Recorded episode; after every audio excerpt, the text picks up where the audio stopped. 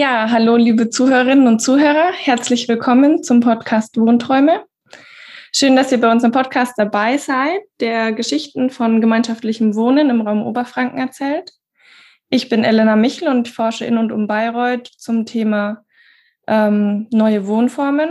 Und zum Start unserer Podcast-Reihe beschäftigen wir uns mit der Hausgemeinschaft in Leineck mit unterschiedlichen Perspektiven. Da haben wir einen kleinen Themenschwerpunkt und daher habe ich heute meine beiden Mitbewohnerinnen Helena Keim und Saskia Ostner zu Gast. Und ich bin ganz gespannt. Wir wollen uns gemeinsam über das Thema Frau sein in Gemeinschaft unterhalten. Herzlich willkommen, dass ihr da seid. Voll schön. Hallo. Hallo. Ich würde sagen, wir starten vielleicht auch gleich mal ähm, für die Zuhörer, die sind bestimmt neugierig und die Zuhörerinnen, ähm, wie es überhaupt dazu kam, dass ihr in diesem Haus ähm, lebt, wie es sozusagen euer ja, Weg hierher nach Leineck war ähm, und auch vielleicht die Motivation, die ihr dahinter hattet. Magst du anfangen, Saskia? Mhm. Ja, ist spannend. Ich hatte davor gar nicht drüber nachgedacht, aber jetzt fällt mir auf, dass ich eigentlich tatsächlich hergezogen bin, weil mein Mitbewohner in der WG davor auf mich stand und das sehr unangenehm war, weil ich nicht auf ihn stand. Und ähm, ja, das also gleich mal mit so einem Geschlechterkonflikt irgendwie angefangen hat. Und ich aber sowieso, also ich bin nach Bayreuth gekommen auf der Suche nach einer Gemeinschaft eigentlich und ich wollte so oder so erstmal hier ankommen und dann von hier aus danach suchen. Es war sowieso klar, dass ich darauf Lust habe und genau, dann hat sich das spontan ergeben, dass ich dich und Franziska ja ähm, im Glashaus kennengelernt habe und das dann alles gut zusammengepasst hat. Genau. Hm. Das heißt, die Motivation auch in Gemeinschaft zu wohnen, das war schon auch in, also in so einer Sehnsucht in dir auch vorhanden. Ja, das war auf jeden Fall mein, mein Plan, als ich hergekommen bin. Aber von außen ist es immer schwierig, Zugang zu Netzwerken zu finden, wenn man in einer neuen Stadt noch gar niemanden kennt und gar nicht weiß, wie die Bedingungen sind, ob man da überhaupt bleiben möchte und was es schon gibt oder was man erst auf die Beine stellen muss. Und deswegen habe ich dann damals den Weg gewählt, erst ähm, eine kleine WG zu gehen, die halt nah an der Uni war und billig und von da aus dann zu gucken, was sich findet. Und ja, das hat dann gut funktioniert. Gott sei Dank. Ja, auf jeden Fall. Voll schön, dass du auch hier mit uns das Leben teilst.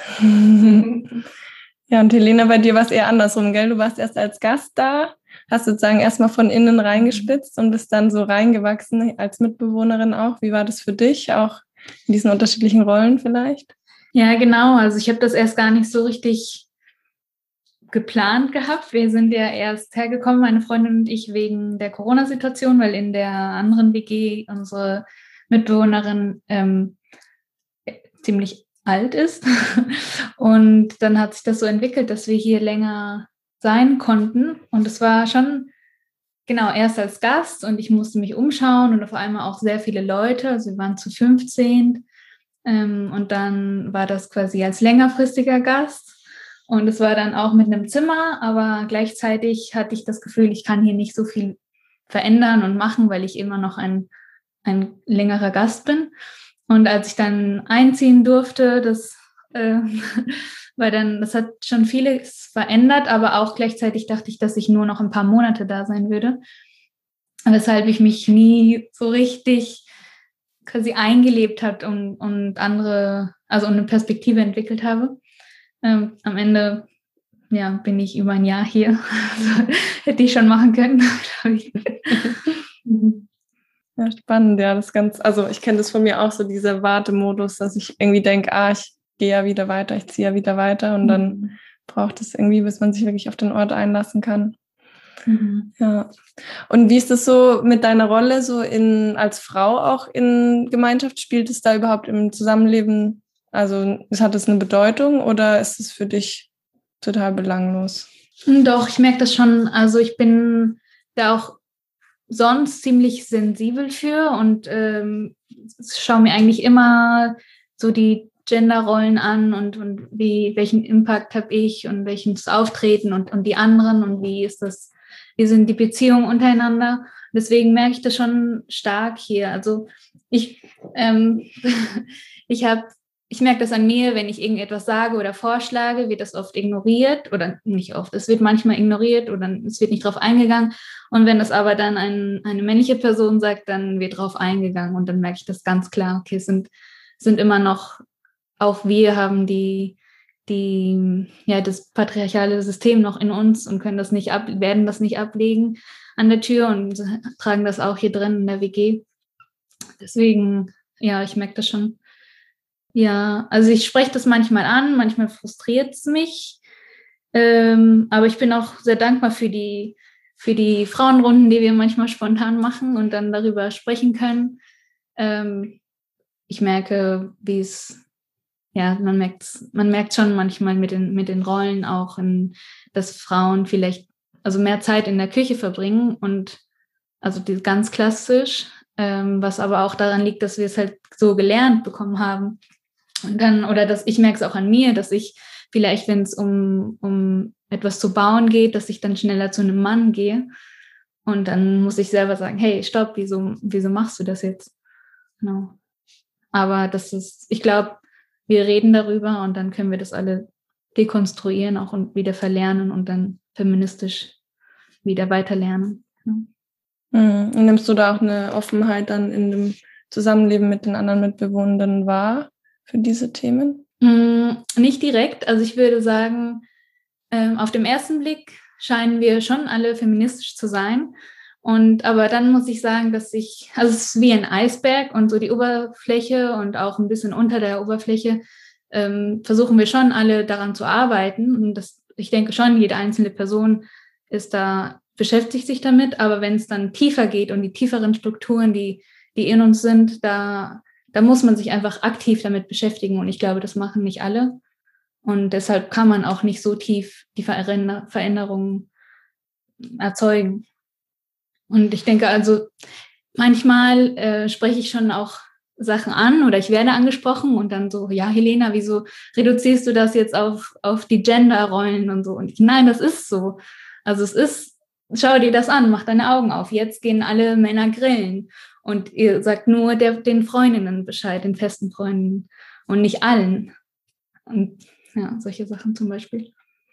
Wie ist es für dich, Saskia? Hast du, also du hast es schon angesprochen, wir wachsen ja alle auch in einem patriarchalen oder wir sind aufgewachsen. Saskia, du hier in Deutschland, Helena, du ja, hast ja einen Hintergrund auch aus Spanien, ähm, dass du da aufgewachsen bist. Wie nimmst du diese erlernten Strukturen in deinem Zusammenleben, in deinem Alltag wahr? Gibt es da Momente, wo du merkst, da also engen die dich ein und gibt es dann aber auch wieder Momente, wo du merkst, da kannst du aus denen vielleicht auch ausbrechen und die neu definieren?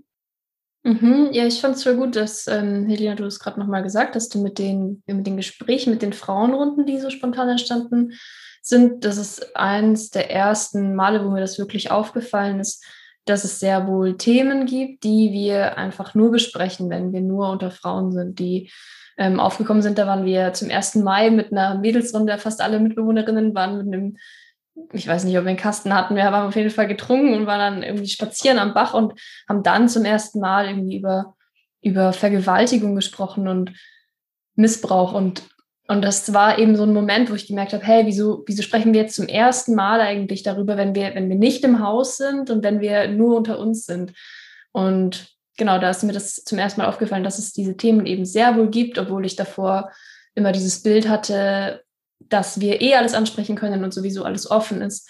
Aber ich glaube, wenn man im Alltag ist und auch viel dann mit engen Freundinnen außerhalb vom Haus spricht, also Freunden und Freundinnen, und dann auch noch einer Beziehung lebt, dass mir dann oft nicht auffällt, wie viel intime Themen ich nicht mit anderen bespreche im Haus und die ich dann einfach auch verlagern kann, quasi nach außen oder in tiefere Beziehungen.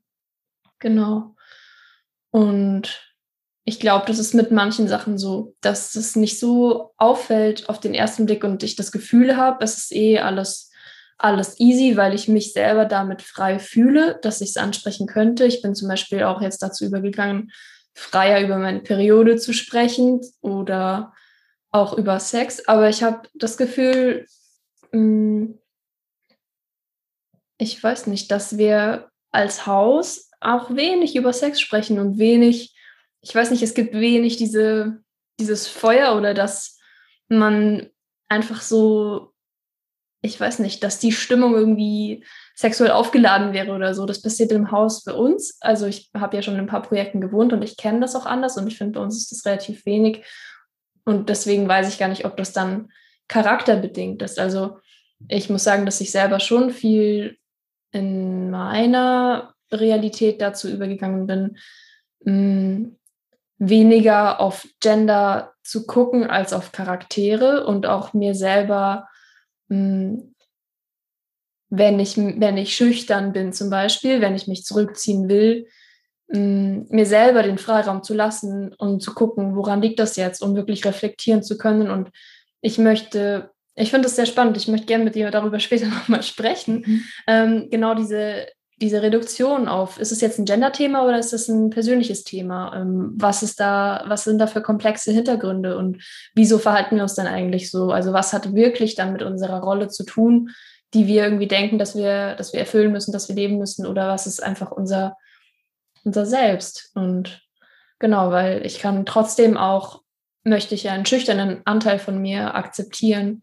auch wenn ich eine Frau bin und ich möchte das nicht abwerten, auch wenn das in der normativen Gesellschaft weiblich abwertend gesehen wird. Hm, also in der feministisch geprägten weiblichen Gesellschaft gerade, dann meinst du, oder? Hm, nein, schon, schon in der, hm, so in dieser Cis-Normalität, in der mhm. eben viele weibliche Attribute, so Weichheit, einfach auch Emotionalität, irgendwie, in der solche Sachen, Zurückhaltung, dass man was duldet, dass man geduldig ist, solche Sachen, dass, dass das alles auch negativ konnotiert wird und auch, weil es eben mit Weiblichkeit konnotiert wird und nicht mit Stärke und Kraft und Durchsetzungsvermögen und so weiter, sondern all dieses, was so kategorisiert wird, möchte ich ja trotzdem, ich selber habe mir lange schwer getan, solche Anteile an mir auch anzunehmen, weil ich eben dieses Bild davon lange hatte, ja, das ist aber was, was man nicht haben soll, sondern man muss eben das andere eigentlich haben und man muss das überkommen, diese Weichheit und diese all das. Und deswegen bin ich mittlerweile ein bisschen dazu übergegangen, das eher ähm, charakterbezogen als genderbezogen zu sehen. Und deswegen kann ich auch gar nicht so genau sagen, was im Haus ich jetzt an Gender-Thematiken sehe, weil ich es immer ein bisschen vermischt auch sehe mit dem Persönlichen eben. Hm. Und nimmst du irgendwo für dich auch hier im Zusammenleben so strukturelle Grenzen auch wahr? Also aus so einem alten Patriarchat kommen, so alte Traditionen, die dich irgendwie einschränken in, in deinem Charakter, auch in deiner Persönlichkeit? Hm, ich glaube, weil ich äh, selber auch ähm, eine handwerkliche Ausbildung habe und aus einem Hintergrund komme, in der ich viel mit Jungs umgehangen bin, viel. Ich selber, ich trage auch oft Jungsklamotten. Ich habe mich da ein bisschen, ich fühle mich da sehr frei und habe das für mich selber nicht. Ich habe das von anderen Mitbewohnerinnen aber schon gehört und auch mitbekommen, dass sie viel putzen, dass sie viel für Ordnung sorgen, dass sie viel für Struktur sorgen, ähm, solche klassischen Aufgaben irgendwie übernehmen. Wobei ich für mich da nicht den Schluss gezogen habe, dass es am Gender alleine liegt, vielleicht anteilig, aber genau. Und für mich selber tatsächlich, muss ich sagen, empfinde ich das gar nicht so stark. Ich bin da relativ klar dann meine Grenze auch zu erkennen. Ja, danke. Wie ist es bei dir mit so diesen traditionellen Rollenbildern, Helena? Nimmst du die für dich irgendwie einschränkend wahr? Oder? Ich denke, ähm, es ist einschränkend an dem Moment, wo ich, wo ich nicht mehr die Entscheidungsmacht habe, wo ich sehe, dass andere Personen mich anders einschätzen oder mich anders anschauen oder mich nicht fragen oder wenn irgendwas passiert, wo ich nicht selber sagen kann, okay, das ist jetzt, das ist jetzt ähm, sexistisch oder, oder halt diskriminierend. Mhm. Hm, natürlich verschiebt sich das und ich denke auch, dass wir hier schon noch Bewusstsein haben, alle, die hier wohnen, für, für solche Thematiken, aber eben wie ich schon gesagt habe, das ist so im tiefsten Inneren, ist es trotzdem noch geprägt, also von dem, von dem ganzen System.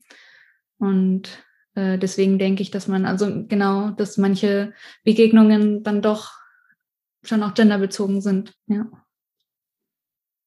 Und ähm, was für mich auch so ein bisschen so eine Rolle spielt bei meiner Forschung ist, dass ich ähm, so ein bisschen die These aufstelle, dass gemeinschaftliches Wohnen in einer gewissen Form so ein was Pionierhaftes hat für ein neues Gesellschaftsbewusstsein. Und da finde ich es jetzt auch nochmal spannend, auch eure Perspektive drauf zu sehen, wie, wie ihr das hier wahrnimmt in dem Haus, ob ähm, in dem Zusammenleben sich da eben auch ähm, wenn man das Ganze jetzt eher so aus so einer gesellschaftlichen Brille auch betrachtet, dass da Veränderungen stattfinden, vor allem in Bezug auf Rollen zwischen Männern und Frauen. Ja, genau. Mir ist äh, noch eingefallen, dass ähm, die Lautstärke der Stimmen ist, ist auch zu erkennen. Also, oder äh, zum Beispiel beim Plenum, wenn wir Sachen besprechen, dann soll nur das Wichtigste immer gesagt werden. Und dann merke ich eher so bei den hm, Frauen, dass sie sich kürzer fassen oder gar nichts sagen und halt auch le leiser sprechen eigentlich. Und dann, ja, das ist sehr, es scheint so schwarz-weiß, aber in der Tendenz sind, sprechen dann die Männer schon mehr und lauter auch. Und, und generell außerhalb vom Plenum kann man auch, oder sehe ich ähm, an, ganz an vielen Stellen dieses Mansplaining, also dass dann irgendein Mann in unserer WG dir erklären muss, wie die Welt funktioniert oder das und das und auch ganz lange und, und klar, damit du es ja verstehst und dir gar nicht den Raum gibt oder, oder schon gibt, aber gar nicht so richtig zuhört an manchen, an manchen Stellen. Also, weil du ja auch, also ich habe auch eine Meinung und, und wir haben alle unsere Ideen in unserem Kopf und können die auch vermitteln und dann kann man irgendwo hinkommen, aber genau, das ist dann eher so also an diesen, an diesen Stellen sehe ich, sehe ich solche, solche Rollen auch. Hm. Ja, spannend. Und so, wenn man jetzt die andere Seite der Medaille so ein bisschen anguckt, ich habe ähm, ähm, euch erzählt, dass in meiner Forschung ich so ein bisschen davon ausgehe, dass ähm, ja, Wohnprojekte auch eine gewisse Form von Pionierrolle einnehmen, auch in so einer gesellschaftlichen Transformation, in einem, auf einem Weg zu einer, vielleicht einem neuen Gesellschaftsbewusstsein auch. Und da wäre jetzt meine Frage, wie ihr das einschätzt, ob ihr da auch ähm, ja neue Formen des Miteinanders auch vor allem in, in diesen Rollen zwischen Männern und Frauen oder auch generell zwischen uns als Mitbewohner auch wahrnimmt im Zusammenleben, die ihr irgendwie besonders schätzt oder die auch ja vielleicht auch für eine also aus so einer gesellschaftlichen Brille sehend auch sagt, es wäre voll schön, wenn sich auch unsere Gesellschaft dahin entwickelt in, in diesen Punkten. Saskia, magst du anfangen? Du nickst gerade so schön. Mhm. Ja, ich denke, für mich besteht die große Chance darin, dass man eben in Alltagssituationen einfach miteinander konfrontiert ist. Man hat nicht mehr so diese Ausweichräume, dass man dann einfach schnell, wenn irgendwas unangenehm wird oder ähm, bevor überhaupt irgendwas ähm, unangenehm werden kann, äh, ja, man eh dann zu Hause ist in seinen eigenen vier Wänden sozusagen und da man nichts ähm, so nah an sich ranlässt mit anderen Leuten, außer vielleicht enge Freunde oder ähm, Beziehungen, die man halt so pflegt. Und allein dadurch finde ich einfach sich dieses große Potenzial für Empowerment und für hm, Reflexion darüber, was sind das eigentlich für Rollen, die wir leben in unserem Alltag, wenn wir irgendwie das Bad benutzen und unsere abrasierten Barthaare da liegen lassen, weil das macht ja jemand weg. Oder wenn wir eben ähm, morgens beim Frühstückstisch krummelig sind oder solche Sachen, die uns vielleicht nicht begegnen würden, wenn wir ähm, in kleinen WGs oder alleine wohnen würden, wär, wären solche Sachen vielleicht einfach viel weniger, wäre viel weniger Reibungsfläche da. Und allein dadurch finde ich das wahnsinnig wertvoll. Und dadurch, dass wir halt nicht wie in kleineren WGs diese Strukturen haben, wir haben unser Plenum, wir haben unsere so ein bisschen Richtlinien, wie wir irgendwie unsere Sachen klären wollen, ähm, habe ich das Gefühl, dass wir so einen Rahmen haben, innerhalb von dem ganz viel entstehen kann, wenn das Vertrauen da ist. Das hat jetzt in, für mich in der Vorbesetzung nicht so funktioniert, weil einfach das Vertrauen nicht so da war. Ich sehe aber generell trotzdem die Chance absolut, dass es passieren kann, dass man da ganz viel auch, wenn man das nah an sich ranlässt, viel verändern kann und auch dadurch viel nach außen tragen kann. Hm. Also so eine innere Arbeit, die das Zusammenleben dann auch anstößt, weil man sich in seinen Reibungsflächen irgendwie auch begegnet. Mhm. Hm. Ja, voll schön, danke. Hm, bei dir, wie ist es da? Hast du da auch so Eindrücke, dass sich da auch was verändert, dass da was aufbricht und mhm. dass es da irgendwie, also dass du auch selber vielleicht für dich neue Erfahrungen auch gesammelt hast, wie du irgendwie auch auf Genderfragen nochmal gucken kannst? Ja, auf jeden Fall. Also ich habe sowieso davor nicht mit vielen Männern, ich glaube mit keinem Mann, also seitdem ich ausgezogen bin, gewohnt. Ich glaube, ich brauchte diese männerfreie Zeit. Und ähm, als ich eingezogen bin, habe ich das sofort auch wieder gemerkt, dass auch Männer da sind. Und ich das Gute an solchen Wohngemeinschaften und an diese ähm, Gemeinsamkeit ist eben das, was auch Saskia gesagt hat, dass im privaten Haus sieht man an, wie, wie man leben kann und, ähm, und dass diese Menschen, die hier sich auf sowas einlassen, dass sie auch sehr offen sind und, und reflektiert und dann auch gerne zuhören. Und so ist der Weg, wie man etwas verändern kann, indem man halt über etwas spricht und das äußern kann und dann in sich reinschauen kann und, und das erkennen kann, auch was, was da ist. Und wie gesagt, wir sind alle von diesem ganzen System geprägt und deswegen ähm, glaube ich, dass so eine Form schon eigentlich der beste Weg ist. Hm. Und was ist so, wenn du jetzt so in so eine Vision schaust, wohin diese Pioniere unterwegs wären, was ist da so ein Wunsch, den du hättest auch so in der Begegnung? Ähm, ja, vielleicht auf so einer menschlichen Ebene. Ein Wunsch, den ich hätte? Mhm, wie, also wie wir uns als Menschen auch begegnen. Ähm, ich wünsche mir ähm, mehr Leichtigkeit auch und nicht, nicht immer so ganz die Sachen so ernst nehmen und so ein al pie de la letra, sagt man in Spanisch, also vielleicht im wahrsten Sinne des Wortes oder so. Mhm. Also nicht so immer ganz ernst nehmen, sondern mehr locker und auch Fehler verstehen und annehmen, also sowohl die eigenen als auch die anderen das ansprechen können und das nicht so sofort persönlich nehmen und beleidigt sein oder ja, anzugreifen oder so. Ja, schön, ja, Leichtigkeit ist eine schöne Qualität, so mhm. und Lebendigkeit auch damit, ja. Wie ist es bei dir, Saskia? Hast du da auch so eine Vision oder so ein, ja, vielleicht so ein Wunsch, wo sich sowas hinentwickeln kann? Was es vielleicht auch an Qualitäten noch so braucht?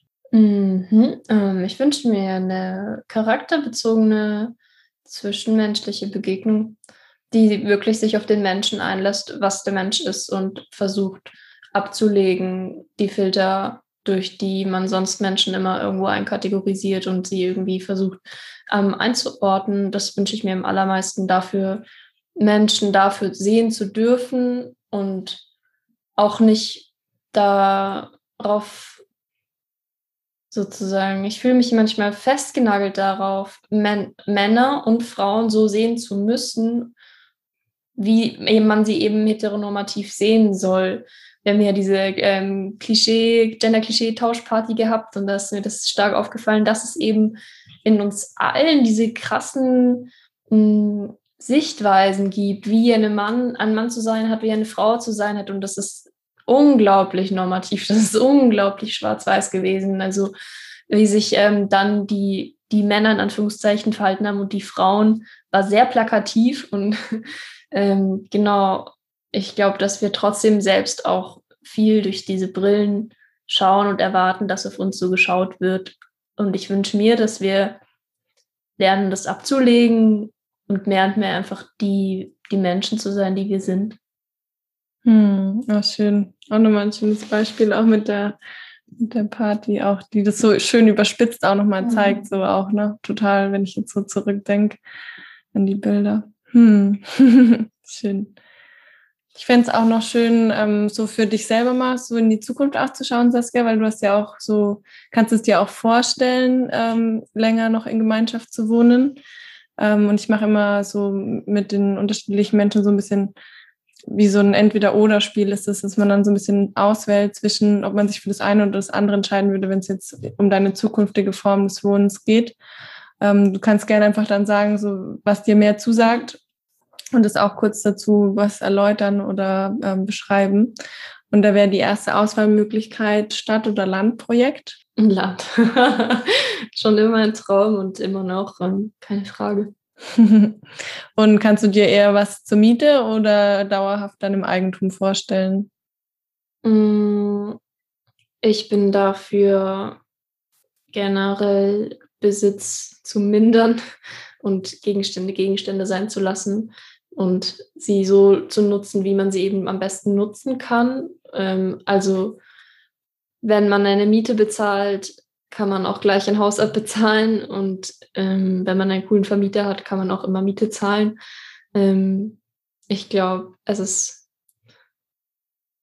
ich glaube, für mich ist das Wichtige, das Gefühl dabei, frei zu sein und gestalten zu dürfen, das Allerwichtigste. Und wenn ich das Gefühl auch haben kann, obwohl ich vermietet, also obwohl ich Miete zahle, gerne. Ja, danke. Und wie ist es, ähm, so, was Personenanzahl angeht? Wäre es eher was über 20 Personen oder wünschst du dir eher was Kleineres, vielleicht unter 20 Personen, wenn man die 20 jetzt mal so als Kipppunkt nimmt? Ja, ich glaube, für mich ist ähm, die, der Kipppunkt schon bei 15. Ich glaube, ähm, ich würde immer gern darunter bleiben, tatsächlich durch die Erfahrung auch ähm, im Haus. Ich glaube, dass es schon auch einfacher ist, persönliche Bindungen dann zu stärken und auch lebendig zu halten, irgendwie alle auf dem Schirm zu haben, an Leuten nicht vorbeizuleben und gleichzeitig noch Kontakt im Außen viel zu pflegen. Ähm, auch wenn ich Leute liebe, aber ja, ich glaube, darunter auf jeden Fall. Und wenn du jetzt so an die Zusammensetzung der Menschen denkst, wäre das eher für dich ein Wohnprojekt, wo Menschen ganz unterschiedlichen Alters zusammenleben oder wären das dann 15 Menschen oder weniger als 15 Menschen, die vielleicht auch alle in eher so einer gleichen Lebensphase sind? Mm, ich finde, es kommt ganz darauf an, was man mit dem Projekt schaffen will und wie man leben will. Aber ich für mich persönlich mm, ich möchte auf jeden Fall in einem Mehrgenerationen-Projekt leben, alleine wegen der unterschiedlichen Perspektiven, die ich total schätze. Und mh, mm, trotzdem ist mir bewusst, dass ich auf jeden Fall welche in meiner Altersgruppe und in meinem, in meinem, die mit mir in eine Richtung streben brauche. Und ich weiß nicht, wie entscheidend das Alter dann ist. Da habe ich noch gar nicht genug Erfahrung gesammelt. Aber diese Richtung, die sollte dann da sein, unabhängig vom Alter. Also auch so der inhaltliche Kleber vielleicht auch so. Ja. Hm.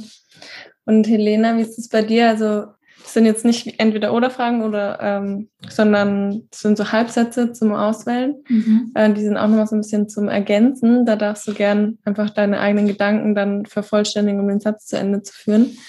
Ähm, da wäre der erste Satz, äh, wenn ich im Leinecker Hausprojekt noch etwas verändern könnte, dann wäre es. Ich glaube, ich würde diese, wie wir vorhin gesagt haben, versuchen, Leichtigkeit reinzubringen und ähm, eine selbstreinigende Küche. Vielleicht mehr Platz zum Schlafen draußen haben. ja, guter Punkt. Eine, überdach eine überdachte Wiese. Ja, und eine tolerante Nachbarschaft. ja, dann der zweite Satz, wenn ich jetzt ausziehe, wird mir am meisten fehlen. Oh, mir wird am meisten die Begegnung, die spontanen Begegnungen mit den Menschen fehlen. Mhm. Immer, überall, zu egal welcher Zeit, mit egal welchen Menschen. Und dann die ganzen Gespräche, die daraus resultieren oder Spiele oder spontan irgendetwas unternehmen, zum See fahren oder zum Fluss und Grillen, Spielen. genau, das alles. Das wird mir sehr fehlen. Und was war für dich denn, oder genau mein, mein wertvollster Lernaspekt im Leinecker Hausprojekt war? Mein wertvollster Lernaspekt hier war, viel Toleranz ähm, zu haben und äh, mich zu öffnen auf verschiedene Welten ähm, von allen Menschen. Genau, das, da habe ich, also da habe ich, bin ich sehr gewachsen, um Leute einfach so hinzunehmen, wie sie sind. Genau. Und auch natürlich mich selbst. Also da nehme ich mich nicht mit raus und aus und selbst, also auf mich selbst zu hören und zu sehen, wo sind meine Grenzen und die zu setzen. Ja, voll, voll gut. Hm. Ich schließe immer die, ähm, die Gespräche nochmal mit so drei Schlagworten, weil es nochmal mal so schön so die Essenz rausholt. Und ihr könnt euch gerne nochmal kurz so einen Moment nehmen zum Nachdenken, ähm, was für euch so zusammenfassend Leineck ist, wenn ihr das in drei Worten irgendwie wiedergeben würdet. Oder welche drei Worte ihr damit verbindet, vielleicht auch eher. Hm. Ich würde sagen Kreativität, mhm. dann Offenheit und auch naturverbunden. Mhm. Für mich ist es wild, Wachstum und Wabern. Wabern? Ja, wir wabern schon noch viel. Auch sehr schön. ja, cool. Vielen lieben Dank euch. Also auch für die schönen Einblicke, für den Austausch. Ihr hättet jetzt auch nochmal, wenn ihr gerade sagt, so da ist noch was, was ihr gerne noch teilen wollt, auch nochmal vielleicht an die Zuhörerinnen irgendwie eine Mitteilung oder eine Botschaft, die gerade irgendwie noch präsent ist, ist jetzt auf jeden Fall nochmal eine Gelegenheit. Hm, ja, ich möchte schon gerne nochmal allen Zuhörerinnen und Zuhörern, die vielleicht zweifeln, ob es das Richtige ist oder ob es möglich ist, sagen, es ist möglich und es kann richtig schön sein. Und macht den Schritt, wenn ihr spürt, es geht und es kann unglaublich toll sein. Ja, vielen lieben Dank für die schönen mutmachenden Worte. Danke, Saskia. Gerne. Ja, cool. Dann ja, möchte ich mich einfach zum Abschluss nochmal bei euch beiden bedanken für das Gespräch. Ich fand es wirklich richtig schön, da nochmal einzutauchen. Ähm, auch, dass ihr da so offen auch erzählt, was euch berührt. Ich meine, das Thema ist auch einfach auch ein sensibles so. Ähm, und ja, ich freue mich voll, dass es geklappt hat heute. Danke dir. Dankeschön für den Impuls. Voll schön.